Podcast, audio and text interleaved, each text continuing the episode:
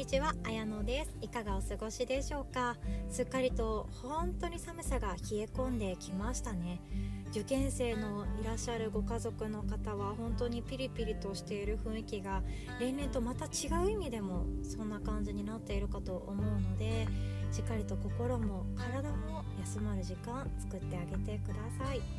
でヨガの日ではですね Zoom プレミアムっていうサービスを行い始めまして不調とか不安とか自分の体の悩み一つでもいいので解消したいって思いのある方のためにワークショップとかレッスンを行っております。でワークショップの内容いろいろあるんですけど、えっと、昨日だったらですねあの怪我とヨガっていうのを学ぼうっていうので私開催しました。で特にですね手首を痛めてヨガを続けるのをやめたっていう方もいろいろといらっしゃるんですよね。で手首って結構扱いが難しくってなんかダウンドッグ下向きの犬のポーズとかあとはプランク板のポーズとかいろんなアーサナって私たち手を使って体を支えているように思えますよね。それをあの間違ったやり方でやりすぎちゃうと痛めてしまうっていうことです。で赤ちゃん抱っこしっぱなしでで赤ちゃんが寝たと思ったらちょっとまたスマホ見たくなってっていう方とかもう産後ママめちゃくちゃ多くいると思います。スマホ息抜きになりますよね。私も実際そうでした。でそういう方って知らないところで腱鞘炎一歩手前になってたりとか手首が疲労がすごすぎるとかそういう方本当多いです。なのでそういう方ほどですね産後ダイエットのためにヨガに行こうと思ってヨガに行ってちょっとうまく手が使えなくって痛めてしまってヨガがもうできないし赤ちゃん抱っこも辛いとかあるかもしれないので今日はそんなお話をさせていこうかなと思っております。ね、先ほどもお伝えした Zoom プレミアムについてはですねどなたでも参加できます全てオンラインでやってますで、えっと、最近もご参加してくださった方がいらっしゃって本当寒いところにお住まいの方なんですけど育児も忙しくて自分の時間が取れなくって多分ほぼですねリアルタイムの参加が厳しいけどあの不調解消したいということで録画 VTR 全てこちらからですね見放題ということであの YouTube の限定公開の URL をお送りさせていただいているので好きな時に何度も見返してますっていう声を聞けましてですねとても嬉しく思いました。なんか誰かの役に立てるって本当に嬉しいことなんですよ。なんかヨガを通じてこうやって誰かの生活の支えになるとか暮らしが改善されるっていうのが本当に嬉しいこと本望なのでもしご興味ある方是非とも覗いてやってください。でですねあの今ですね初月0円キャンペーンっていうのをやっていてで本当だったらもう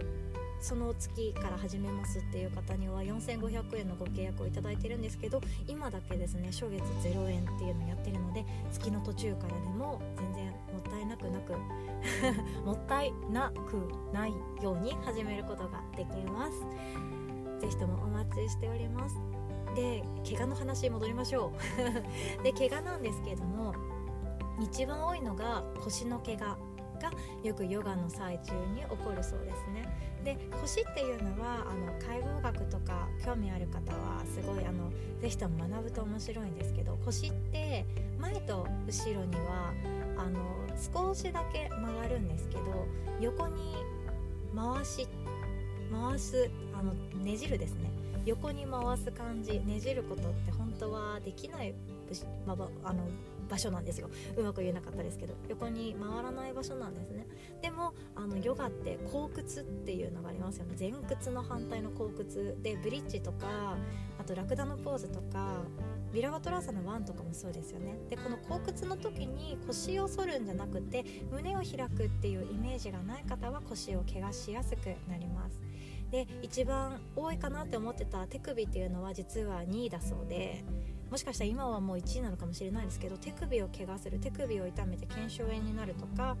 あの痛くて手が使えなくなってアーサナのバランスが崩れちゃうという方ってとても多くいらっしゃいます。なので今手首が痛めてしまってって私センスないのかなって思われている方心配ないです。めっちゃ悩んでますよみんな。で私も実際そうだってヨガの勉強をするまでの間ただ生徒としてヨガ教室に通っている間は手首ほんと心配でした。特にダウンドッグとか指開いてくださいって言われて指開きますと。で力強くマットを押してくださいと言われてマットを押しますと。それでもなんか手首でなんか圧がすごくって痛くなっちゃったことあるんですよね。でそれってあの手を痛めないために手ばかりに集中するっていうのは実は違っていて本当に集中しなきゃいけないところって二の腕の付け根上腕の付け根だったりとかあとは手の指のアーチとかなんで。まず言うとあの可動域って聞いたことありますかね？ここまで広がりますっていうのがあると思うんですけど手をあのウルトラマンのシュワッチみたいにしていただいてですねシュワッチの縦の方ですね。あの工藤静香ちゃんのポーズでもいいんですけどあのでしていただく時に今床と垂直になっている手ありますよね。そこからまず手のひらの方向に倒していくとあの手っていうのは90度折れ曲がることができます。手首ですね。で今度もう一度あの床と垂直になるように戻していただいて今度反対手の甲の方の地面寄りに曲げていくとあんまり曲がらないの分かりますか？ここの可動域がどうやら70度だそうです。なので、えっと、90度まで行こうとするとそれはあのできないこと危ないことってなるわけなんですね。じゃあ四つん這いのポーズ想像してみてください。かっちり90度に折れ曲がってません？そうなんですよ。だから四つん這いしてる時点でもう可動域超えちゃってんですね。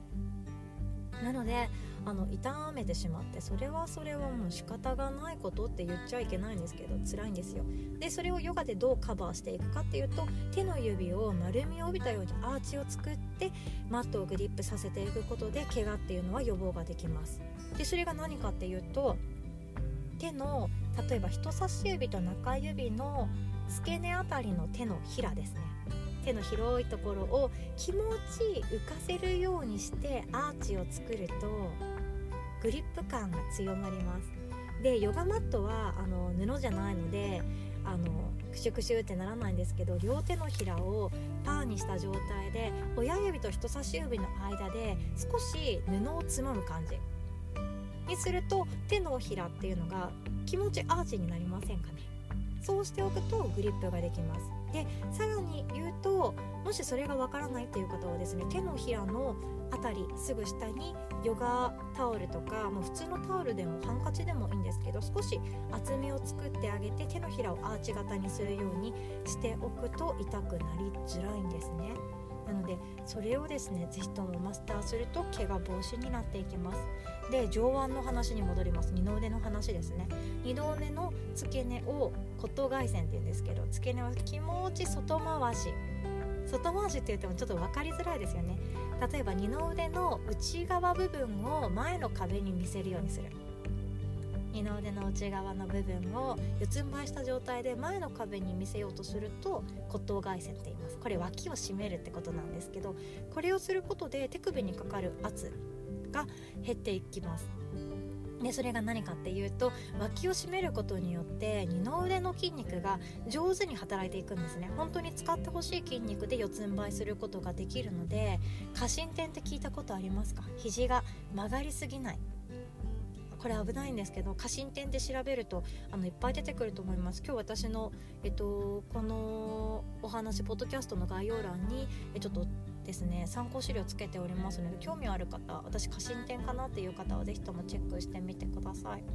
ということでですねそういう形にして一つ一つ脇を締めるとか手の指をアーチにするとかそういう一つ一つの大切なことってヨガ教室でもうみっちり教えたいんですよ本当はオンラインレッスンでも丁寧に丁寧にやりたいんだけれども